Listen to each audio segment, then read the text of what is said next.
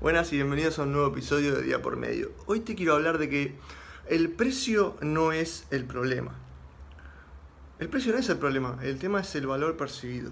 ¿sí? ¿Qué percibe el cliente o potencial cliente, el usuario, que va a recibir una vez que te contrate, que te pague, que te compre? ¿no?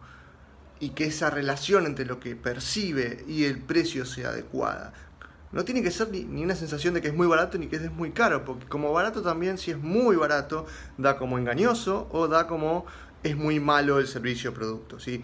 Entonces, el precio no es el problema, el problema, es qué valor percibido estás brindando, ¿no? ¿Cómo, ¿Cómo, le estás haciendo sentir a la persona que va, qué va a recibir, ¿no? ¿Qué siente que va a recibir a cambio de esa transacción, ¿no? de ese dinero, de ese pago?